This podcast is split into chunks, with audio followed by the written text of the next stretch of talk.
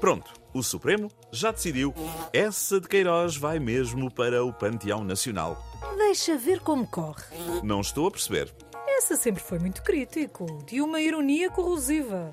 Ir alguém assim para o panteão pode não ser confortável para quem lá está.